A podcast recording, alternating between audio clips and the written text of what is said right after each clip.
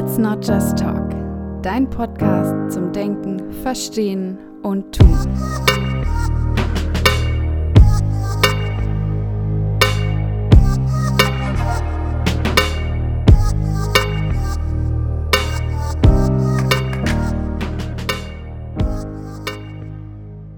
Hallo und herzlich willkommen zu einer neuen Folge hier auf dem Podcast Let's Not Just Talk. Schön, dass ihr auch heute wieder dabei seid. Wie der Titel des Podcasts schon verrät, habe ich auch heute wieder ein Modell mitgebracht. Es geht um das ABC-Modell, das Modell, was ursprünglich aus der kognitiven Verhaltenstherapie kommt, aber auch in verschiedenen Beratungssettings Anwendung findet und wie ich finde auch ein Phänomen sehr gut erklärt und beschreibt, was uns alle, denke ich, doch auch im Alltag sehr oft betrifft, Deswegen finde ich, ist das Modell prädestiniert, in diesem Podcast auch einen Platz zu finden. Und ähm, ja, damit ihr erstmal wisst, worum es denn so ungefähr geht, was das ABC-Modell bedeutet, hier einfach erstmal eine kurze Einleitung, was das Modell versucht darzustellen. Also das Modell geht erstmal davon aus, dass Menschen im Alltag bestimmte Situationen haben, zu denen sie bestimmte Gefühle entwickeln. Das heißt, ich sehe etwas, ich merke in einer Situation etwas, ich schätze etwas ein und daraus entstehen eben bestimmte Gefühle.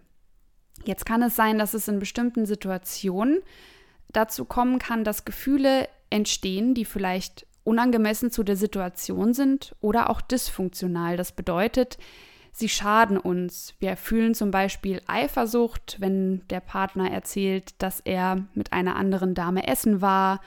Oder wir fühlen uns plötzlich ganz, ganz schlecht, wenn wir ein Plakat sehen, auf dem ein schlankes Model abgebildet ist. Und so weiter. Also da kann man ganz viele Situationen sich denken. Ähm, letztendlich ist es auf alle Situationen anwendbar, die mit bestimmten Gefühlen von uns erfasst werden und auf die wir eben auf bestimmte Art und Weise reagieren. Das ist erstmal ein Prozess, der muss gar nicht negativ sein, also dass wir eben in bestimmten Situationen bestimmte Gefühle erleben. Blöd wird es dann, wenn diese Gefühle dysfunktional sind, also wie ich eben schon sagte, wenn sie uns schaden. Das heißt, manchmal befinden wir uns in Situationen, da wissen wir überhaupt nicht genau, warum wir uns jetzt so mies fühlen, so schlecht fühlen. Eigentlich müssten wir uns doch vielleicht sogar freuen und können das so gar nicht zuordnen, wo dieses Gefühl plötzlich herkommt und auch nicht so wirklich damit umzugehen. Und wir können uns auch nicht vorstellen, wie wir es schaffen könnten, uns vielleicht in der Situation auch anders zu verhalten. Das sind so Situationen, in denen das ABC-Modell wunderbar hilft, um so, solche Situationen einfach mal aufzuschlüsseln und zwar geht man in dem Modell davon aus, dass zwischen einer Situation und dem Gefühl in der Situation bestimmte Bewertungen liegen. Das heißt, wir selbst haben unser eigenes Normen- und Wertesystem. Wir haben bestimmte Vorstellungen, wie etwas zu sein hat. Wir haben bestimmte Erwartungen an Situationen. Und diese Erwartungen färben letztendlich auch bestimmte Situationen und lassen auch bestimmte Gefühle und Verhaltensweisen entstehen. So lassen sich auch die Buchstaben erklären A, B, C. A ist die Ausgangssituation, der Ausgangspunkt. B sind dann die Bewertungen und C die Konsequenzen, also Englisch Consequences, deswegen C, auf Deutsch dann Konsequenzen. In C ist ganz wichtig, dass da zum einen die Gefühlskonsequenz steckt, aber auch die Verhaltenskonsequenz, die eben dann auf unseren Bewertungen beruhen. Das heißt, nochmal zusammengefasst, wir haben A, Ausgangssituation, B, die Bewertung der Ausgangssituation und C, die daraus resultierenden Gefühle und das Verhalten. Schauen wir uns jetzt die einzelnen Buchstaben nochmal genauer an. A, die Ausgangssituation bedeutet, wir befinden uns in einem bestimmten Kontext. Es kann auch eine ganz alltägliche Situation sein, wie ich schon sagte.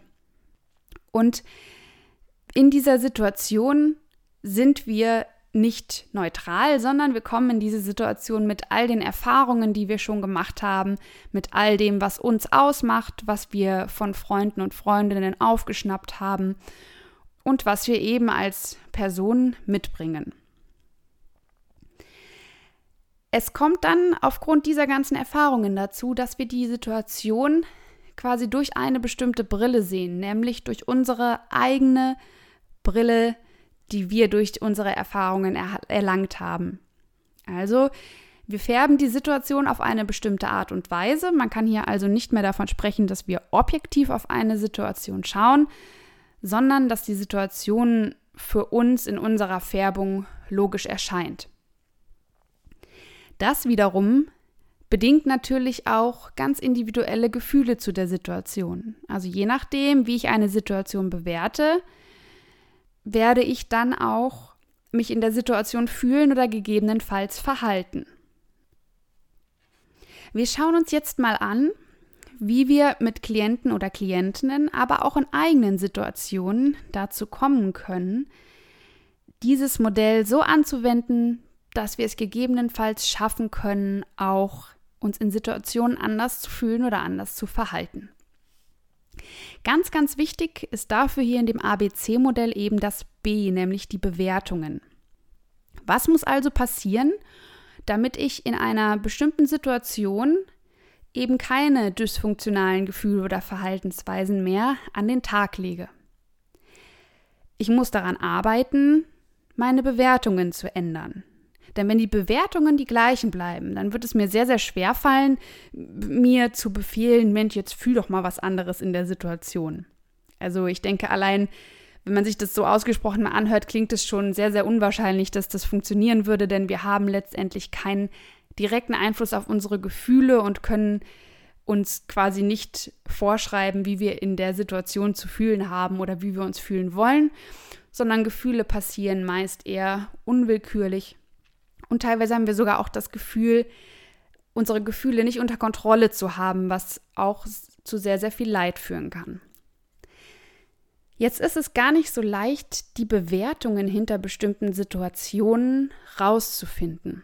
Ich möchte daher mal anhand eines Beispiels vorgehen, um zu verdeutlichen, was das ABC-Modell ist und wie man die Bewertungen aufdecken kann.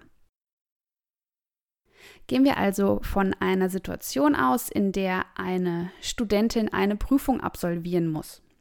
Die Ausgangssituation ist, die Studentin sitzt im Prüfungsraum, hat die Prüfung vor sich liegen und ihr Blick geht eben auf die Prüfungsaufgaben, sie schaut die sich an.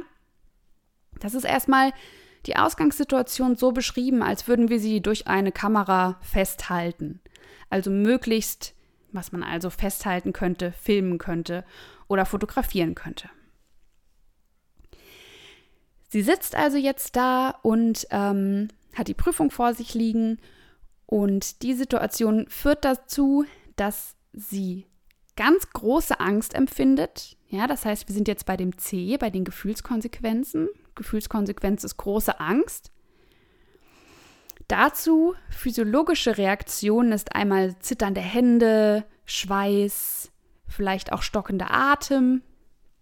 Und die Verhaltenskonsequenz ist, dass die Studentin aus dem Prüfungsraum herausrennt. Das heißt, die Ausgangssituation, Prüfung liegt vor der Studentin, sie sitzt im Prüfungsraum, hat bei der Studentin große Angst ausgelöst und eben auch eine Art Fluchtreaktion zu sagen, ich möchte nicht mehr in der Situation sein, ich möchte hier weg, ich verlasse den Raum. So, jetzt haben wir eine vermeintlich neutral erscheinende Ausgangssituation, nämlich, dass die Studierende vor der Prüfung sitzt.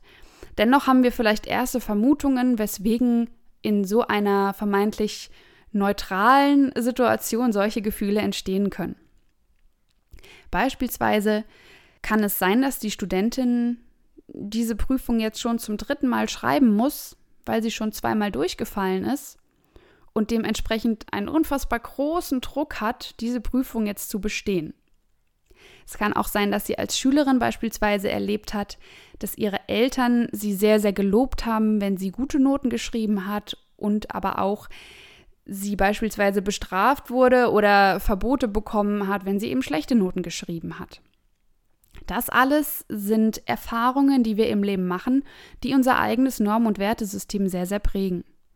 Das heißt, der Studierenden könnten unterbewusst Gedankengänge vorliegen wie nur wenn ich die Prüfung gut schreibe, bin ich ein wertvoller Mensch oder wenn ich in der Prüfung versage, bin ich ein sehr, sehr schlechter Mensch und nichts wert. Das können Bewertungen sein, die uns erstmal gar nicht so bewusst präsent sein müssen, die aber dazu führen können, dass wir uns in bestimmten Situationen, wie jetzt eben in der Prüfungssituation, mies fühlen, Angstzustände bekommen, uns aber eigentlich irgendwie fragen, ich habe ja keine Ahnung, wo das herkommt, eigentlich bin ich gut vorbereitet. Aber unser Norm- und Wertesystem, das wir in uns haben, sorgt eben quasi dafür, dass wir diese Situation so erleben. Jetzt ist es also wichtig, dass wir uns erstmal bewusst machen, welche Bewertungen denn hinter diesen Gefühlen stecken. Denn nur dann, wenn wir wissen, welche Bewertungen wir haben, was unsere Normen, unsere Werte sind, erst dann können wir diese auch verändern und können uns überlegen, was könnten denn alternative Bewertungen sein, die wir in der Situation uns sagen können, uns umstrukturieren können, damit wir gegebenenfalls eben nicht mehr angstvoll aus dem Raum rennen, sondern es vielleicht schaffen, mit einer kleinen Aufgeregtheit zwar in der Prüfung zu sitzen, aber zumindest im Raum zu bleiben. Das heißt, jetzt im Rahmen von Beratung geht es darum, erstmal mit Klienten und Klientinnen herauszufinden, was sind denn die dysfunktionalen Denkmuster, die Bewertungen, die wir haben und welche könnten wir stattdessen denken, welche Bewertungen sind sinnvoller und leiten uns zu dem Ziel, was wir eigentlich verfolgen wollen, nämlich in diesem Fall dem Schreiben der Prüfung. Nun ist es ganz wichtig, dass wir bei dem Festsetzen von Zielen, das heißt einem neuen Zielgefühl, einem neuen Zielverhalten, uns immer wieder bewusst sind, dass dieses Verhalten und das Gefühl auch im Rahmen des Möglichen sein müssen oder sollten. Das bedeutet, wenn jetzt die Studierende bei mir beispielsweise in der Beratung ist und sagt, naja, ich habe da so große Prüfungsangst und ich weiß ja auch nicht, wie ich darüber hinwegkommen soll. Ach, also am liebsten würde ich ja haben, dass jemand neben mir sitzt, der mich dann halt mal kurz beruhigt und dass ich die Prüfung dann total entspannt schreiben kann und mein komplettes Wissen da wiedergeben kann, weil ich lerne ja auch so viel. Und das ist mein Ziel, da will ich hinkommen. Ja, das ist erstmal ein Ziel, wo ich denke, das kann jeder nachvollziehen, sozusagen, ich wünsche mir jemanden, der mich irgendwie unterstützt. Und aber auch sagen zu können, okay, ich will irgendwie mit einem guten und selbstbewussten Gefühl in der Prüfung sitzen und ich will die Prüfung gut schreiben und ähm, möchte die absolvieren und auch bestehen. Klar, ist ein total nachvollziehbares Ziel, sehr, sehr positiv formuliert. Ja, ich möchte das schaffen, ich möchte selbstbewusst dort sein, ich möchte gegebenenfalls Unterstützung aus dem sozialen Umfeld erlangen, vielleicht auch während der Prüfung. Wir merken aber auch ganz schnell, dass das Zielgefühl, Selbstbewusstsein und Selbstsicherheit in dem Moment zu empfinden, sehr, sehr, sehr weit weg ist von der Angst oder schon eigentlich der Panik, die die Studierende in der letzten Prüfung wahrgenommen hat. Das bedeutet, es wird vermutlich ein langer Weg sein, zu sagen, okay, wir kommen von diesem massiven Gefühl von Angst zu der Selbstsicherheit in der Prüfung, sondern wir gehen erstmal kleinschrittiger vor. Wie ich eben schon sagte, vielleicht kann es ja auch ein Ziel sein, eben nicht mehr den Prüfungsraum panisch zu verlassen, sondern mit einer gesunden Aufgeregtheit oder meinetwegen auch einer kleinen Angst in der Prüfung zu sitzen und diese Prüfung aber dennoch zu schreiben. Also gucken wir auch, dass Zielgefühle und Zielverhalten möglichst realistisch sind. Wir müssen dann auch immer beachten, dass Umstrukturierungsprozesse, kognitive Umstrukturierung, das sind eben die Umformulierungen der Bewertungen, dass das eine Zeit dauert, bis wir das umgesetzt haben und das Denken und sich das auch auf das Gefühl auswirkt. Das heißt, es wird dann eine lange, lange Zeit des Übens für die Klientin sein, für die Studentin, dass sie sich eben in Prüfungssituationen, in denen sie öfter diese wahnsinnig große Angst spürt, sich bewusst die neuen Bewertungen sagt. Ja, das muss sie nicht laut aussprechen, aber sich bewusst im Kopf diese Sätze durchgeht, diese neuen Bewertungen, wie zum Beispiel, es ist in Ordnung, Angst oder Respekt in einer Prüfungssituation zu empfinden. Trotzdem werde ich die Prüfung schreiben können, da ich mich vorbereitet habe. Oder es ist unabhängig davon, ob ich die Prüfung gut oder schlecht schreibe, dass ich als Mensch etwas wert bin. Das sind alles Dinge, die in diesen Situationen helfen können, sich dem Zielgefühl zu nähern. Also in diesem Fall erstmal zu sagen, okay, ich sitze dann weniger ängstlich in der Prüfung und kann diese Prüfung überhaupt noch erstmal schreiben. Das sind allerdings Trainingsprozesse, die man immer, immer, immer wieder wiederholen muss. Das heißt, man darf nicht davon ausgehen, okay, in der nächsten Prüfung sage ich mir einfach, ach, das ist doch alles halb so wild und dann werde ich schon weniger Angst haben. Es geht wirklich darum, das tagtäglich zu üben, in allen Situationen, in denen man merkt, oh, jetzt habe ich wieder Angst. Ah, jetzt fangen wieder vielleicht die Denkmuster an mit, ach, ich bin weniger wert, wenn ich das nicht schaffe, ist es ja klar, weil ich kann ja sowieso nichts, ich habe das nicht verdient. Da einzusetzen und sich bewusst zu sagen, ich als Mensch bin etwas wert, unabhängig davon, ob ich eine Prüfung, eine Aufgabe oder was auch immer bestehe oder mit einer 1,0 meistere. Und das ist dann wirklich die Kunst, sich die Gedanken, die Bewertungen immer wieder zu sagen, auch wenn das Gefühl noch nicht mitzieht. Das heißt, es wird dazu kommen, dass wir am Anfang uns zwar diese neuen Bewertungen immer wieder bewusst machen, das Gefühl aber immer noch diese starke Angst bleibt, die wir in den Situationen gewohnt sind.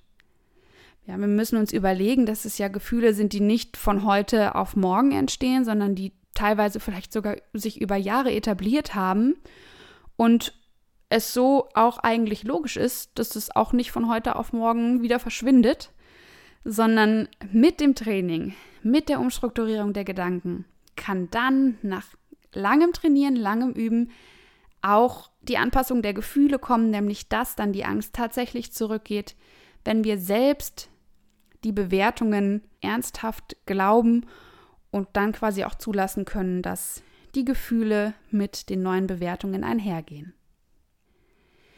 Ich glaube, anhand von diesem Modell und der Erklärung mit der Prüfungsangst wird relativ schnell deutlich, was für eine große Macht die Bewertungen von bestimmten Situationen haben. Spielen wir die Situation jetzt einfach mal nochmal durch, allerdings mit anderen Bewertungen. Also wir haben wieder die Studierende vor einer Prüfung, wir haben die Ausgangssituation, die Studierende sitzt in der Prüfung, hat die Prüfung vor sich liegen, schaut die Prüfungsaufgaben an. Kommen wir zu dem C, den Gefühlen und dem Verhalten. Die Studierende schnappt sich ihren Stift, lächelt die Prüfung an und beginnt zu schreiben. Das ist quasi auch ein Gefühl, was wir oder ein Verhalten, was wir in einer Prüfungssituation zeigen können. Dahinter liegen natürlich ganz, ganz andere Bewertungen als in dem ersten Beispiel. Das heißt, hier hat die Studentin vielleicht schon positive Erfahrungen mit Prüfungen gemacht. Sie hat vielleicht auch von ihrer Familie oder von ihren Freunden unabhängig von Leistungen Anerkennung erhalten. Sie hat schon immer ein Gefühl gehabt von, ich bin wertvoll, ich bin etwas wert, ich muss nichts leisten, um von anderen anerkannt zu werden. Und sitzt vielleicht in der Prüfung mit Bewertungen wie, wenn ich diese Prüfung nicht schaffe, kann ich sie nochmal wiederholen. Ich als Mensch bin wertvoll, auch wenn ich eine Prüfung nicht gut schreibe. Ich kann selbstbewusst sein, da ich weiß, was ich kann. Also lauter solche Bewertungen, die dazu führen, dass ich eben in der Prüfungssituation sitze und mir denke, hey, ja, ich mache das jetzt locker, ich fange an zu schreiben. Ich freue mich, wenn es rum ist, aber es ist alles überhaupt kein Drama. Ja, das heißt, man hat vielleicht so eine Art positive Aufregung in der Prüfungssituation, aber eben nicht diese massive Angst, die wir im anderen Beispiel hatten. Also, wenn man diese beiden Personen jetzt vergleicht, sieht man gleiche Ausgangssituation, aber komplett anderes Gefühl und anderes Verhalten durch ganz verschiedene Bewertungen. Kommen wir nun dazu mal zu schauen, wie uns das im Alltag helfen kann. Ich denke, dazu muss gar nicht mehr so viel gesagt werden, denn es geht letztendlich darum, die eigenen Gefühle in bestimmten Situationen hinterfragen zu können.